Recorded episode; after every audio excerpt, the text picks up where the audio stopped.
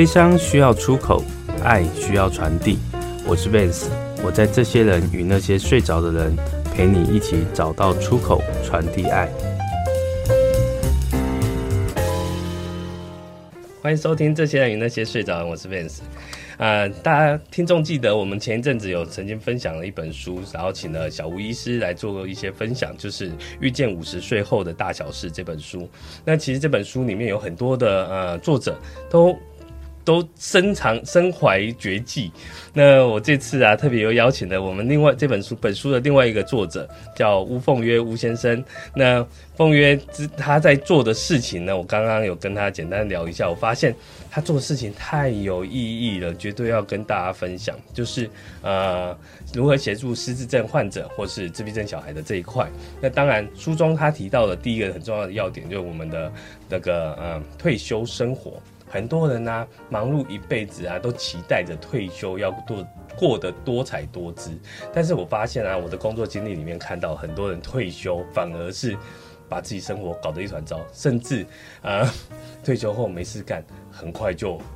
哎，家属就打给我，请我要服务了，这让我很压抑，就觉得哇，怎么明明我们工作一辈子辛勤，那退休应该可以安排更棒的生活生命，但为什么会变成这样子呢？其实退休后要做的规划，其实是非常重要的。那我们请凤约呃，简单来跟我们分享一下这一块。那我们先介绍一下啊、请凤约自我介绍一下，可以吗？好，各位听众，大家好，我是巫凤约，是现在全民乐游健康促进发展协会的理事长。是，那我们协会其实致力于运用有趣好玩的方式，让大家寓教于乐，包括刚刚讲的，无论是特教的儿童，还是我们失必智呃这个失智症的长者们，对，其实都能够有一个很好的呃复原，以及让他们逆转。他们的现况，那更重要的，其实我们在做的是更大比例在做预防，就是让大家根本不会走到呃不堪的失能或失智。对，是。那我们在退休规划这一块呢，你有没有什么建议可以给我们的听众朋友？呃，退休其实它是人生要去面对的一个课题，而很多的人都会觉得，我就想要退休，但是后面就是终点线后没有了。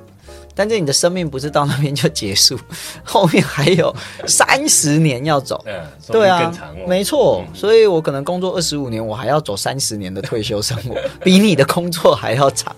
那怎么办？对啊，那所以我们就强烈建议得要有一些退休的规划。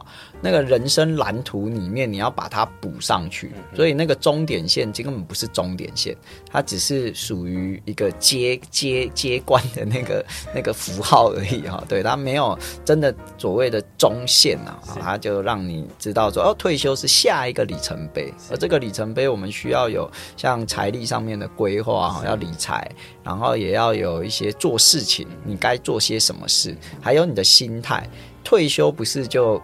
就停了，嗯，对，你的人还反而更多的时间，你要过得比工作的时候还要更忙碌，是，你才能。在书中有提到，就是那个事业第二春，对，这样就让我直接想到一部电影，就是那高年级、啊、高年级实习生实习生那部电影嘛。其实我觉得这部电影拍的真的是太棒了，很写实。因为，你看，像我我妈妈一辈子，我我自己的妈妈是厨师，她她就半退休状态的时候，就觉得自己。没价值啊，我干嘛？那我一直觉得他的人生价值，他的厨艺呀，就就很棒啊！我就我就很想要帮他拍一些东西记录下来，然后他也一直觉得，哎，这样很棒，很有意义，就是一起一起创造那个价值。没错，其实每一个人在工作一段时间，甚至一辈子，他那个价值在感一定在，然后只是年纪大，可能他的体力各方面不如前。那那个高年级实习生里面，就是你看劳勃迪尼洛，他就是公司的高管嘛，对，他很多的这种工作经验价值，我觉得太棒了。那您这边有提到，就是可以透过这个人生价值这件事情，对，那这边你有什么可以建议可以给我们就是听众们呢？他也算是你需要自我觉察，你真正想要的。就是你生命里面，当然赚钱的时候，你在工作的时候赚钱养家，这个是算是一个需要，是就是对。但是你想要的是什么？嗯、你的生命里面，有的人很乐于做志工，对，很乐于可能摆摊啊，就是他本来朝九晚五的，他突然就摆夜市，他也觉得对啊，很开心。然后有的甚至还去考什么街头艺人。哦，对，真的啊，对。那甚至妈妈的这个是因为有你这个很棒的儿子，对对对，所以你激起了他。人生的第二春的这个这个这个这个这个呃，这种算是一种念想，就是他想要，他觉得有意义，而这个是能够被赋予的。所以我们在很多的课程里面也会带领着呃，大概三十岁到现在九十几岁，哦，三十岁的也有，对，三十岁以上，我们基本上就有在服务了。对，就是提供他们一些让自己变得更好的一个路径，等于过去你不知道。现在你知道了，你就可以选择啊，对不对？你可以选择让自己头脑一直维持的很年轻，你也可以选择让自己身体体态一直维持的很很很棒，对，让大家都觉得哇，你怎么就像今天活得更好这样？对对对对对对对对，就可以看到，哎哎，你好像没有这个年纪，为什么会这样？对，难道是我们？对，要是我们可以有很多人都给你这样子的反馈。对，那你刚刚。凤约这提这件事情，就是我刚刚在跟他第一次碰面的时候，就发现他看起来好年轻哦，根本不像就是就四十来岁的年纪，像这样这样年纪的人，感觉像二三十岁而已。所以 就就跟他提到说，很好奇他的年纪，结果发现他竟然跟我同年，就就就那个体态啊，都维持的非常好，就是一个我觉得就把自己人生过得很好的一个这个状态。是，那的确，我觉得刚跟大家分享那个呃想要这件事情。我觉得好重要。现在年轻人太多的那个 想要、需要啊，这些东西这个概念呢、啊，很多人都会搞混。没错。然后很多就是想太多，然后就就处步不前。对呀、啊，就不 不前之外，不然就是好高骛远的啊，这种状态其实也很糟糕。对，所以所以这所以我刚刚蛮讶异，你说三十来岁的年轻人就可以在你们那边有一些新的学习，是，所以那么个发展协会真的是全领哦。对对对，那个这个协会真的太棒。那大家听众如果有兴趣的话，可以我之后会把它放在我的粉丝专业，然后有一些资讯的话，可以给大家去搜寻一下。这叫做呃全龄乐游呃乐游健康促进发展协会。这个协会也是说真的，我是第一次听到。但是这个协会刚刚聊的过程，我发现这个协会做的事情太有意义了，很棒。谢谢。对，那凤月除了刚刚退休这部分呢、啊，也有提到我们失智症的部分嘛。嗯。那其实我们现在高龄化社会，那失智患者越来越多。其实，呃。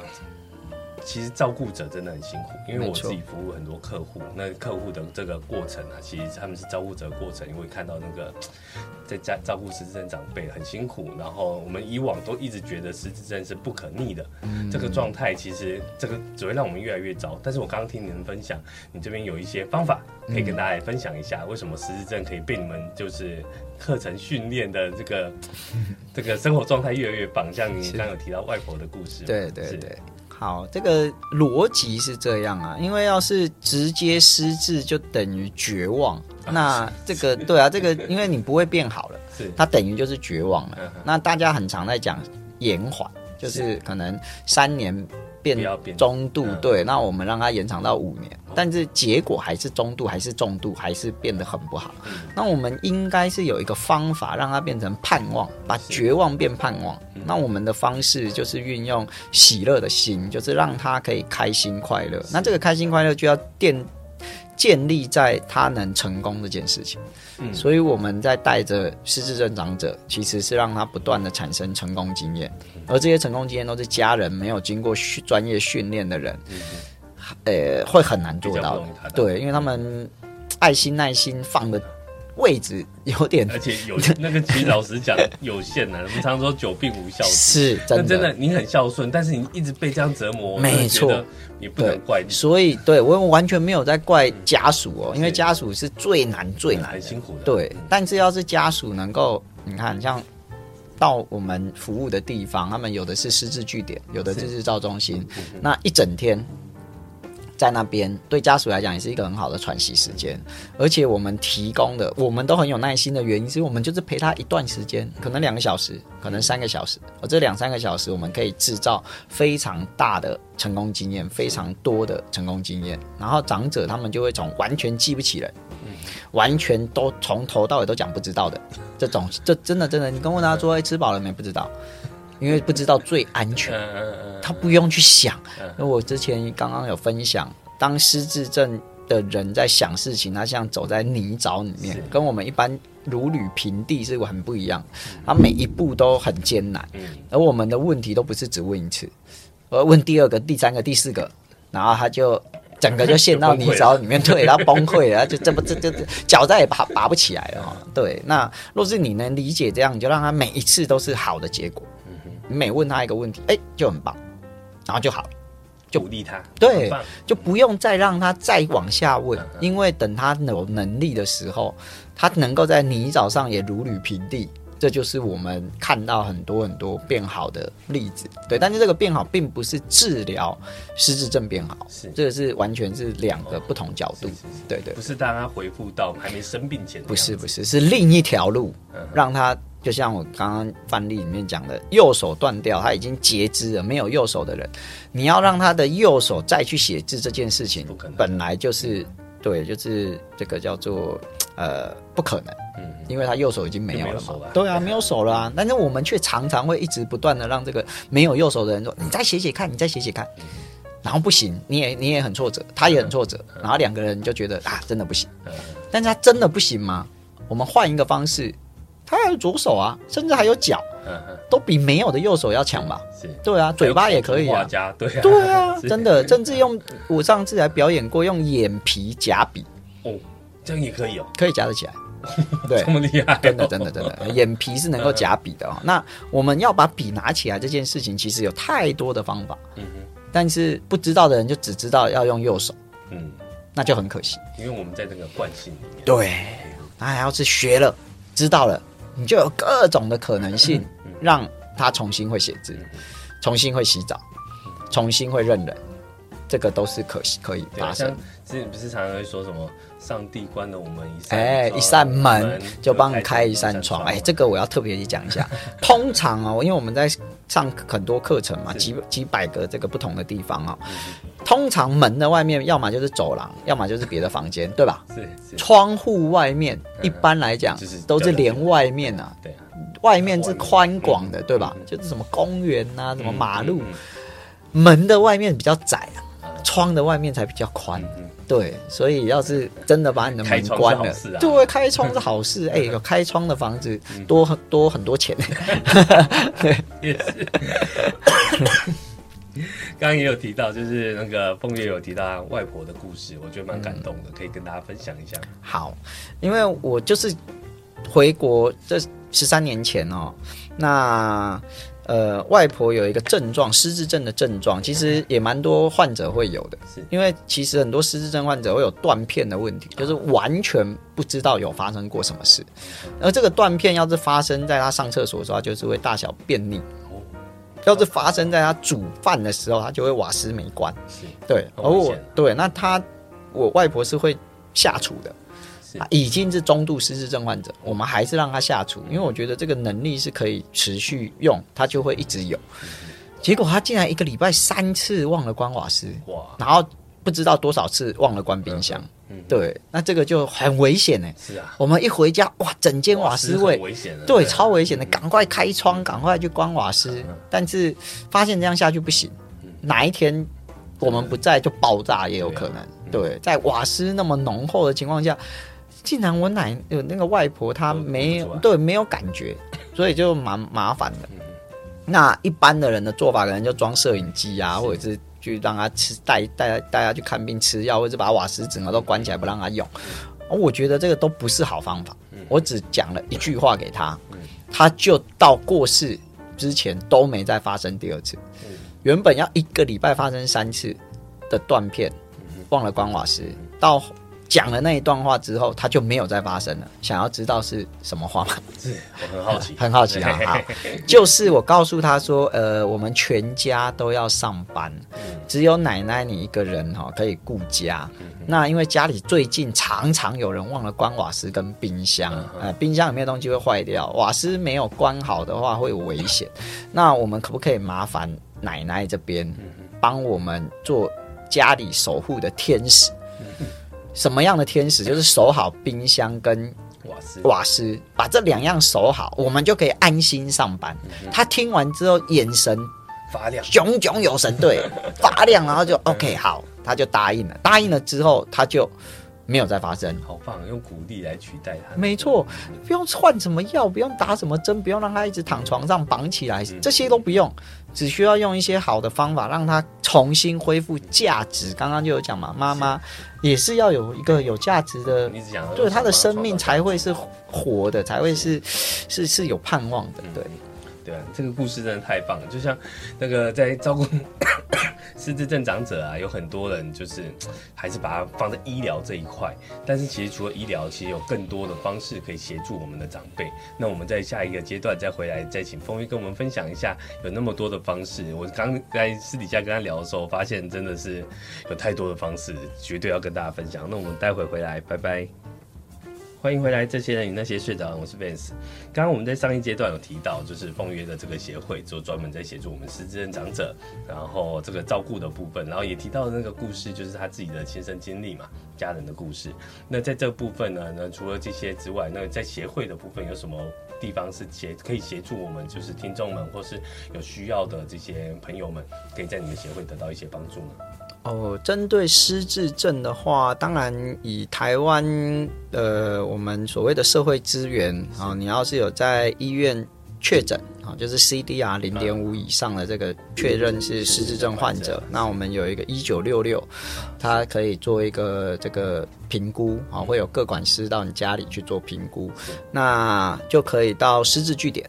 好，然后甚至是日照中心，好这些地方去呃接受一些课程的安排，好，这个叫做新刺激。好，那我们协会本身是有一一组课程在国健署底下的，是叫做预防及延缓，预防及对预防及延缓失能的一个计划模组。那这个模组呢，名称叫做“享受健康”，寿是寿命的寿，对，就是享受健康的。那我们能够提供这个长者们他们一些认知的游戏，然后让他们在很乐于表达的状态下，就恢复他很多生活功能，包括本来有没有办法自己如厕的，然后没有办法出门的，一出门就必必走丢，对对对对对，然后还有呃记没有记忆力的，啊，或者是三不五时就。一直精神行为症状啊，就一直有点像发疯啊，或者是那个就就大喊大叫的那个模式，都大幅的减缓，甚至就直接就生活能力就恢复，恢复恢复恢复。因为我有一个同事啊，我们在聊天的过程有提到他的，他也是他他。外婆还是阿妈，有点忘记，嗯，反正就一直提到说，阿妈常会觉得家里有人在偷她钱，对，这个被害妄想症，是有人来偷钱，对，可是他自己他也很困扰，他每次就说摸啊，出来摸狼来啊，对，那这个其实是有一些很好的对应方式，包括我们可以认同他，因为我现在也讲一个很关键的技巧，若是听众朋友你们。能够把这个学起来的话，你们是会是一个超级棒的照顾者，而且你自己也轻松，患者也能够被你很好的对待。这一个方针叫做：第一步肯定他、支持他，总共有三个步骤。第二步是转移他的目标，就是转移注意力。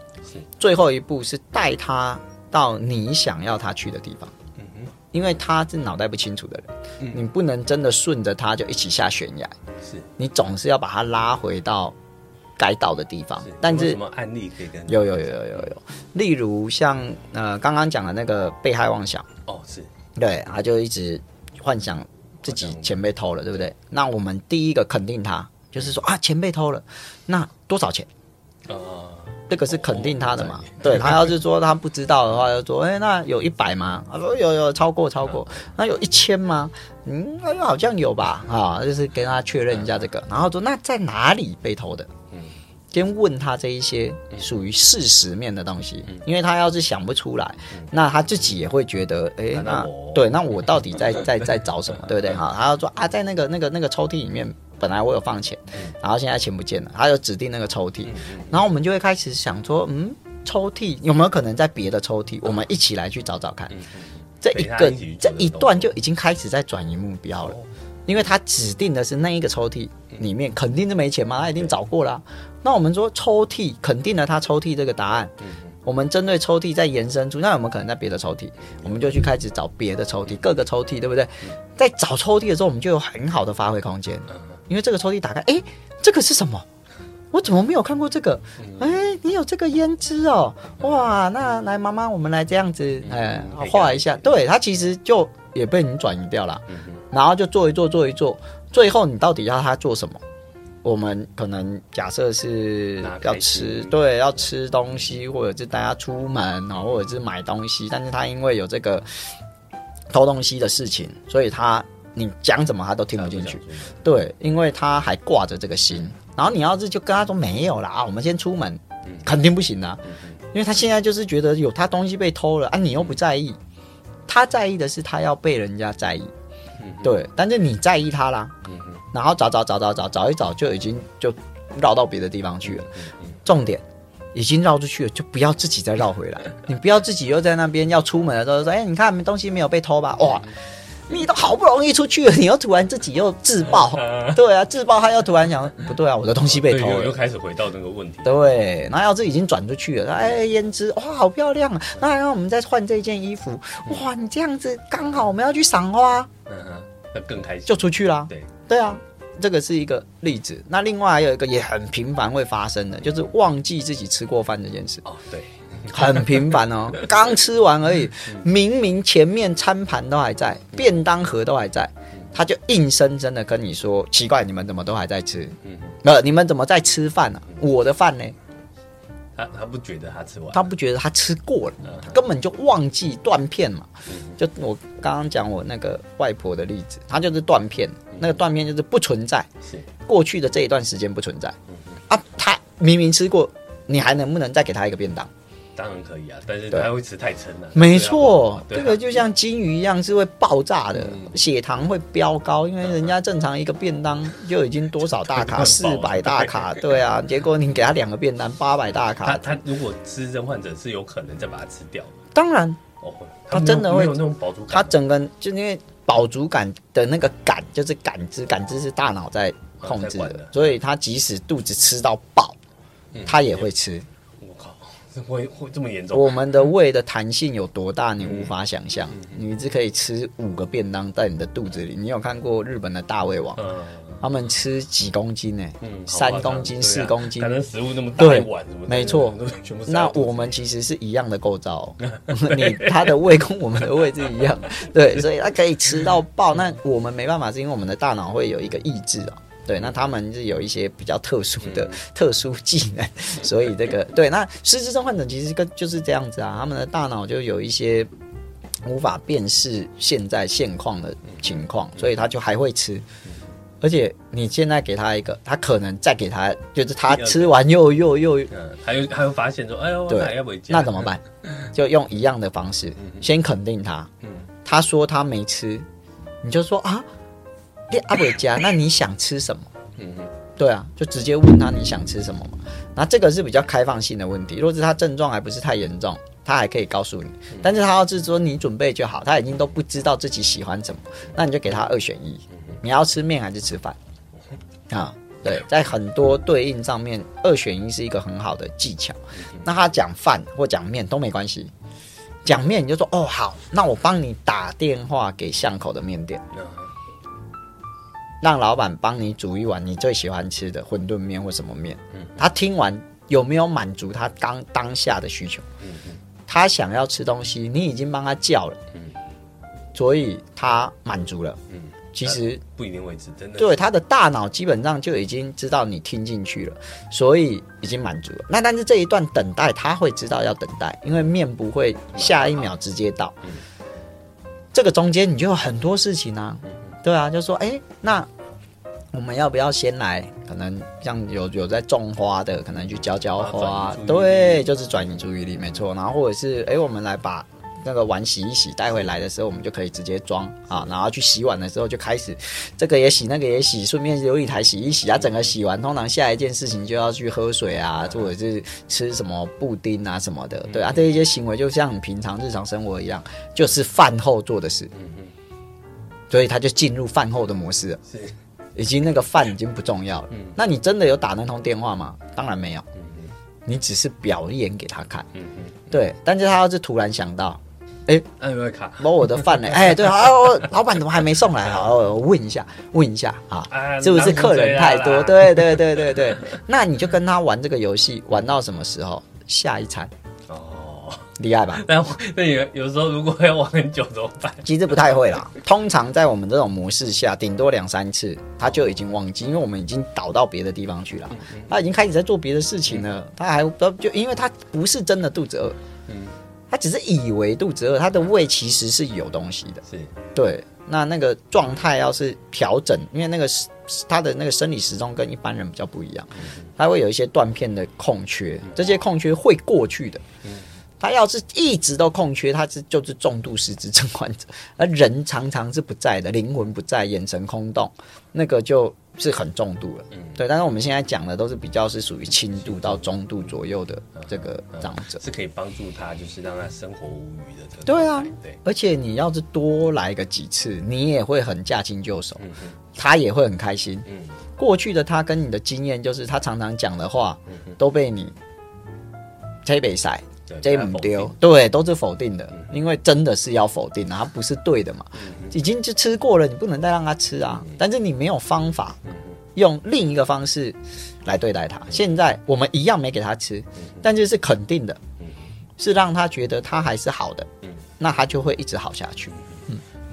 所以凤约他们在提供这些方式很棒，但是这个我们回过头来讲，我想跟大家分享一件很有趣的事情，就是凤约刚其实有提到他，他为什么会来做这件事情，其实是源自于呃他的一些，我说外婆之后，我自己自己自己发生的一些事情，发生一个意外，像刚刚他跟我分享说他曾经失智过这件事情，我就很好奇，一个四十来岁的年轻人失智。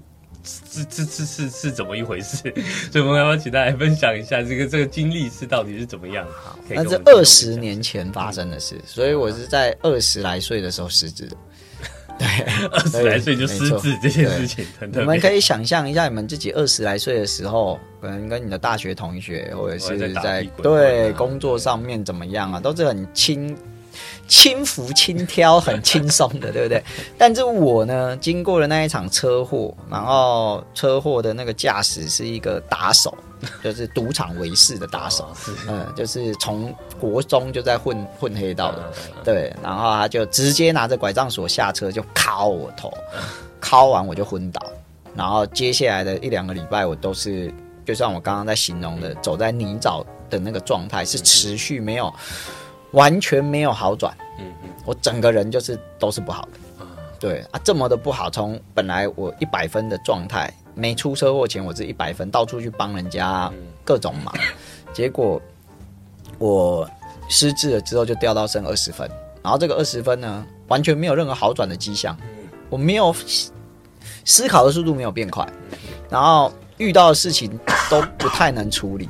那这个我就觉得我的前面是一片黑暗，对，那就很呃，对，就问我妈，对，很挫折啊，因为我也不想要面对这样子的自己。你可以想象，你本来好好的，你突然可能就残障了，或者是就失明了，或者是就失聪了的状态，就很像的，对，而且这未来你也不觉得它会好，因为没有没有任何好的迹象。正常，你要是受伤，你还会看得到伤口会愈合，是。对你至少肿起来的地方会慢慢比较消肿。嗯、但是我那个时候都没有，是，我就在面临一个一个人生的大课题，嗯、所以我真的有一度觉得干脆就这样子走了算了，因为就是这不是我的胜利人生啊，是，对。所以当时是遇遇过自己失智，所以我才能讲的那么传神，像走在泥沼，因为我自己就是这样过来的。嗯，所以这这种同理心，这种感同身受的感那个感觉是真的很特别。因为刚他跟我分享他二十岁失智，我脑心是出现了三条线，我想说啊，这是是怎么一回事？对，这就很好奇。所以刚刚听凤玲这样分享的时候，才知道哇，原来原来是有经历过这个这段这个故事。是。那刚刚他有提到，就是 他呃，因为自己的一些经历，然后创创办的这个协会嘛，是。然后也致力于那个分享，就如何去帮助人这件事情。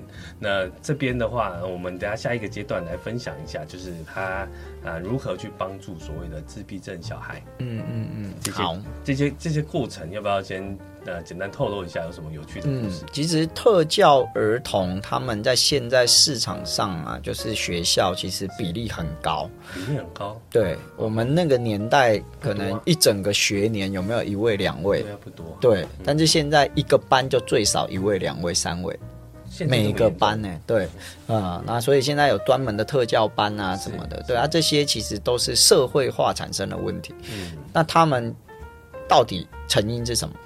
跟我们怎么透过大脑的这一块协助他们，这个我们就卖个关子。下一，我们下一阶段大家再跟大家来分享一下，这个到底是用什么样的方法可以帮助这些特教的小朋友？是。那因为我我刚刚有分享，就是我自己以前小时候其实也比较。因为单亲的小孩比较自闭自卑一点，那不知道为什么突然的改变。那我相信，如果我从小就接接触了这样的方方法帮助我的话，我觉得我可以少走一些冤枉路啊。不然，其实，呃，我曾经想过，就是我小六十来十来岁的时候，我就坐在窗边啊，就觉得人生没什么意义跟希望，就会想跳下去啊，很像哎。对啊，那时候就这这这就算了吧，就算就算。对啊，就觉得自己就觉得。为什么我的家庭是这样？就是就是会怨天尤人，会埋怨。但是我觉得，呃，真的要有人帮助，真的很重要。那我们下一阶段会来分享这一块，待会回来，拜拜。欢迎回来，这些人与那些睡着，我是 Vance。刚刚有提到，我们第三阶段想要来聊一聊，就是呢，所谓特教班的孩子。那在凤月这边有什么样的方式是可以协助我们特教班的孩子？因为我相信，呃，像我有一些朋友啊，他可能他的小孩有呃亚兹伯格。或是一些早需要早疗这个过程，其实听起来就相对心酸。因为我自己也是三个小孩的爸，所以我会觉得都希望孩子健健康康。那遇到这样的状况的时候，有没有什么样的资源可以真的帮助到这些父母，甚至这些孩子？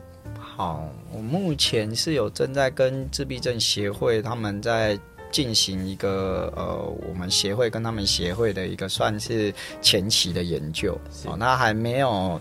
往这个呃人体实验就是正式的一个执行啊，我们等于先让让看这样子的模式，对他们现在这一群孩子是二十岁成年的自闭症患者哦，二十岁哦，对，已经都成年了，对，因为呃这个是一个小故事，也讲一下背景，呃，自闭症的孩子若是没有一个好的社会化，基本上他就是一定需要被照顾一辈子。因为他没有自己的谋生能力，他跟人也没有办法交流，所以一定是主要照顾者要一直背着他，等于有点像连体婴。那辛苦的跟失智症的其实很像，就是对家人很辛苦，而且那个辛苦还连带着会有一个也是绝望的是，家人会离开，会离开这个世界，而孩子又小，他不会这么早走，而你走了。他就没有人可以撵了，那怎么办？所以就感觉那种社会新闻的社会悲，没错。所以父母也就就是 很真的是很悲催啊。嗯、那这个是我看到社会的需求，所以呢，我想要运用同一套方法，叫做喜乐的心，让他们也能够完成我接下来的四次的实验，在下个礼拜五的下午开始，对，会有连续四次。的那个实验，那这个实验呢，就要让孩子变得更开心。嗯，他们会发现他们有一些过去没有发现的东西，嗯、然后家人的陪伴会变得更轻松。嗯、所以我把这一个就用四次，就让他们感受得到的话，四次的四次，对，四次课程就可以明显感觉到孩子孩子变得更开心，然后家人照顾更轻松，而且一次课程才一个小时，所以等于用四个小时。换一个很棒的开始，很美好的未来。对对对对对对对。那未来我当然期望可以是让他们这样子的一个 model 一个模式啊，可以真正的提高到被全世界看到。对，那这一些参与实验的人，他们是有办法有一些研究机构、研究单位是会付费的。嗯，对，因为毕竟它是一个大的事情。对，那他们就有谋生能力。至少我现在能照顾到的这一群人，孩子，他们就有谋生能力，因为他们拿他们自己来变好，变成。等于有一点试药的概念了，但是我们不是药哈，我们是一种方式，而这个方式，透露一下是大概怎么样的方式吗？好，可以，可以，可以。呃，自闭症孩子其实没有意外的，就是他大部分是活在自己的世界，是他不太需要跟人家互动，因为他只要自己过得好就好，所以就是一人保全家保的概念。对，那他连他的父母什么其实都不太需要去听，因为他就是活在自己的世界，只是他的父母比较了解他，所以会用各种。的方式去去满足他，他们我们我们属属于这个照顾者看到的需求，那其实他自己不见得真的有这个需求了哈，这个是题外话。那我运用一些游戏，就是让他自己玩，就可以玩的游戏，例如挑颜色啊，然后放对位置，好，那这个是大家都可以做的，好，那我们就让他们自己做，那这个跟训练都还没关系。跟社会化也都没关系，但是当他可以做得好，我就给他贴纸，给他什么，就是奖励嘛，哈，这个奖励制度还是要有。好，当他完成，然后又得到奖，然后觉得哎、欸，这个可以，他可以。好，接下来就要进入第二关了，一关比一关难。嗯嗯。第二关就是两两一组，嗯嗯，一样计时。我我没有要他合作，我只是说你们两个人要一起更快的完成它，嗯哼，要更快，要比一个人做的要更快。他一个人已经在刚刚的。那个 test 里面，他已经竭尽所能做到最快，嗯嗯，所以他要自己再这么快的可能性，超越，对，他要超越的是，他得要跟对方合作来超越这个更快，对，我们要让他们一加一大于二，而这件事情在是在自闭症的孩子身上本来是不存在的，而我用活动，他们为了能够获得他们想要的，所以他就得要去尝试。怎么变快？他会有一个解决方法，而是两个人他们自己去用他们的方式去讨论。我不，我不介入。然后当他们更更快了，我们的社会化的这个过程，其实就在潜移默化当中。在进行了。对啊，他就发，他会发现说，哎，原来跟我旁边的伙伴一起可以更快耶。以前他从来也没有觉得需要这样，他自己做的好就好了。对啊，这个其实就是设计啊，对。那我们运用四次课程把这样子的一些 model 放进去，最后能够让他精准的去做表表达输出。第四次课就会有一些输出的环节。对，那他经历了前面的这个社会化的过程，他要去输出。为什么他要输出？因为他要完成任务。所以我们会把他整个弄得很像闯关过关，然后过五关斩六将。人就会有那种，就是好胜，对挑战啊，好胜啊，想要对。那我们给他们的挑战对象都是他们自己，对自己越来越快，自己越来越好，对，所以这就符合他们的需求。受呃。要参与这次就是实验的的伙的对象嘛？对对对对，对象这些同学，他的背景啊，各方面是好有什么样的？呃，要参与很重要是呃，我们得要先跟家属有共识，所以我们之前已经开了一个两个多小时的共识会议，呃，两三个小时啊。那这个共识会议呢，就是让大家知道我们的目的是什么，我们在做什么。然后他们就哇，听完那个家那个家长们，然后觉得哇，真的是讲的太好了，对，很期待。然后就以前从来没有这样想过，虽然他们试着要去做，但是都做不太到位。嗯，所以他们对我这样子设计的课程非常的好奇，而且也很希望可以得到这个。我们就是要有共识，共识就是孩子要更开心，然后你的照顾家长的照顾要更轻松。对，那这个要是可以。真的去达成，我们之后就开始真的写计划，然后去申请一些经费下来，去 run 这个实验体。对，那这个实验完成，不只对台湾的这个自闭症的孩子。那除了自闭症之外，比如说像一些雅斯伯格，对雅斯伯格，或是有有有有有，好，就是可能有一些其他问题的小孩，有有。其实逻辑差不多，我也讲一个雅斯伯格很典型的一个例子。呃，我们教会有一位雅斯伯格的孩子，那他到国中二年级，到在我们教会聚会那个礼堂啊，就有点像图书馆，大家都是很安静的嘛。对，结果他都不是，他他只要讲话都是超大声，然后他又是很喜欢讲话的人，所以就常常会被他的声音有一点干扰。但是大家因为都很爱跟包容，所以。都会原谅他，也不会就会自动当白噪音就对了，然后就是自动忽略那个声音。但是有一次呢，我在后面做服务，我在控制电脑，他突然在我旁边跟我大叫说：“风月哥啊！”叫叫我的名字，然后一叫，诶，那三个字又特别明显，所有的人都往我这边看。我就觉得说奇怪，怎么都国二了，怎么还不知道分辨场合？我就怎么样，我就把他。带出去，我请我旁边的助手帮我做电脑，然后我把它带出去，气密窗的外面，气密门啊，那门关起来之后，里面的声音我都听不到。对，我就在外面，在他耳朵旁边大喊他的名字。嗯，哦，对，我一喊完，他就，你干嘛那么大声？我就补一句给他，我说你刚刚就是这么大声，然后他才惊觉到说，诶。原来我刚刚的行为是会让我们这么不舒服。他从来没有人教过，原因是因为他这一个行为大概在他九岁的时候他要知道，而我们一般人大概在六岁的时候会知道。而他的父母是一般人，所以他的父母就在六岁的时候不断教他，不断教他，教不会，因为他要九岁才会嘛。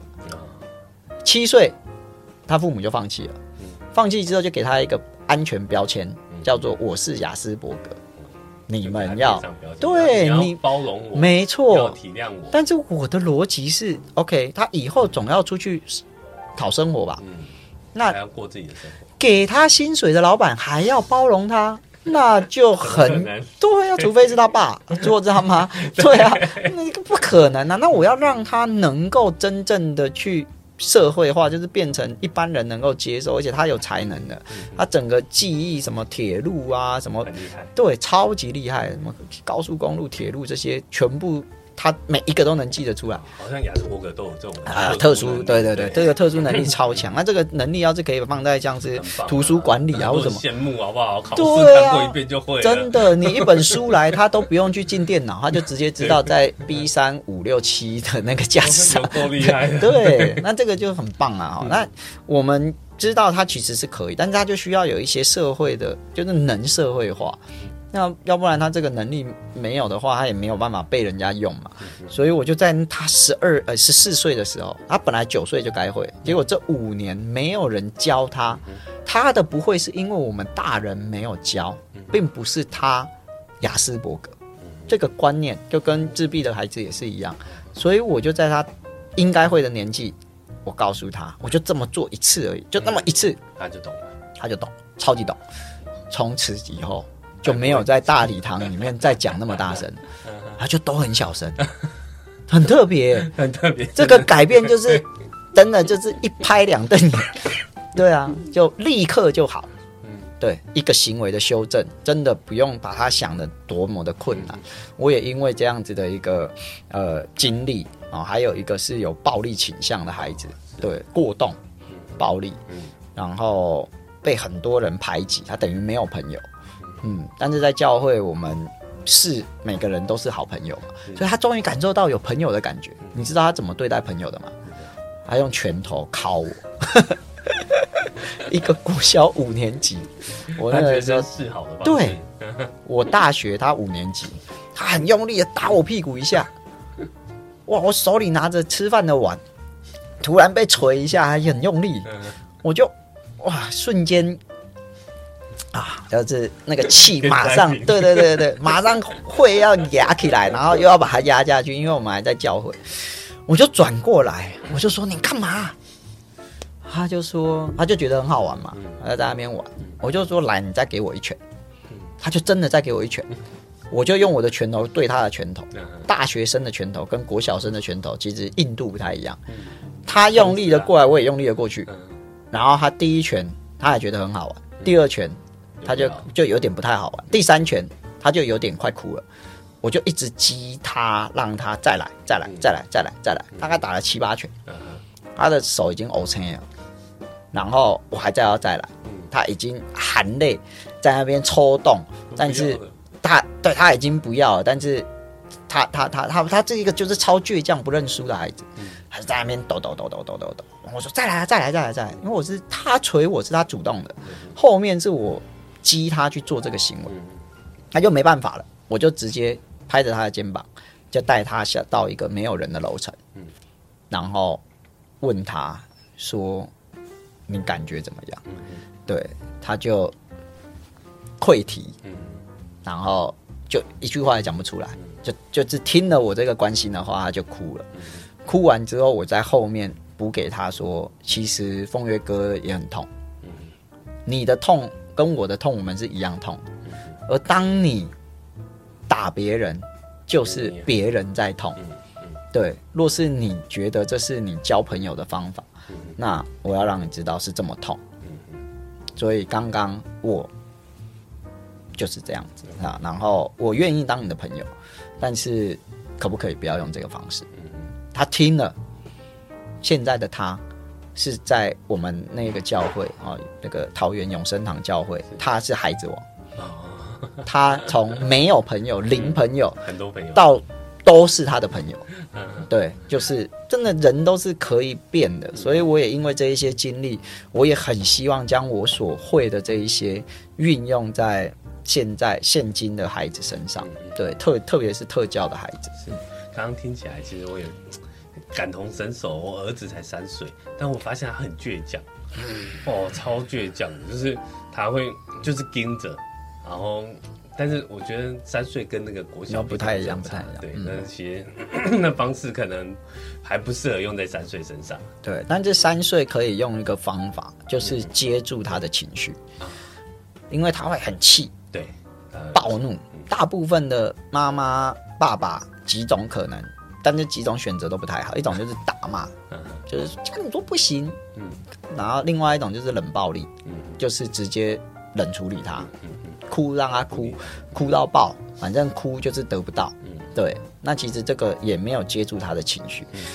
真的好的一个方式，这是我给家家家长们的建议，因为我的孩子也是快三岁，他明年一月三岁，对，他在大爆哭的时候，我老婆就会抱住他，就让他哭，让他感受到他的哭是有被保住的，对，是有是有传达到的，但是我们不能让他在哭的时候就各种的满足他，你等于教他什么都用哭的。嗯那也不对，那也不对，那也不能完全不理他，因为你不理他，你没有接触他的情绪，其实他就变成内吞，然后反而会造成性格上面又有另一种的缺陷，所以我们就是抱住他，接受他的情绪，让他好好跟你讲，你就能够知道说，哦，原来你要的是这个，那你可以用说的就好了嘛，对啊，很温柔的让他知道你就是他的靠山。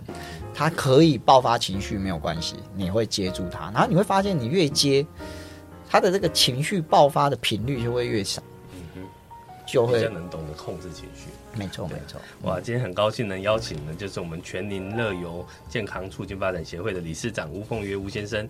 那他今天跟我们分享了很多这些故事，不管是失智症的患者也好，他如何去协助照顾的这个部分，或是啊、呃、这种需要就是啊、呃、被。被好好对待的这种孩子们，他可能是是那个那个呃自闭症患者啊，或是有一些其他情绪方面问题的小朋友，其实有很多的方法。其实那凤约都用所谓的脑科学，然后透过一些游戏来协助。那大家如果有需要协助或帮助的话，非常可以就是上去上网去搜寻全龄乐游健康促进发展协会这个协会，他们都会提供很多的可以有效的帮助。那今天的时间关系，很高兴能邀请凤约来跟我们分享这些。谢谢，谢谢。那我们就下礼拜再准时收听我们这些人与那些睡着的人。大家晚安，拜拜，拜拜。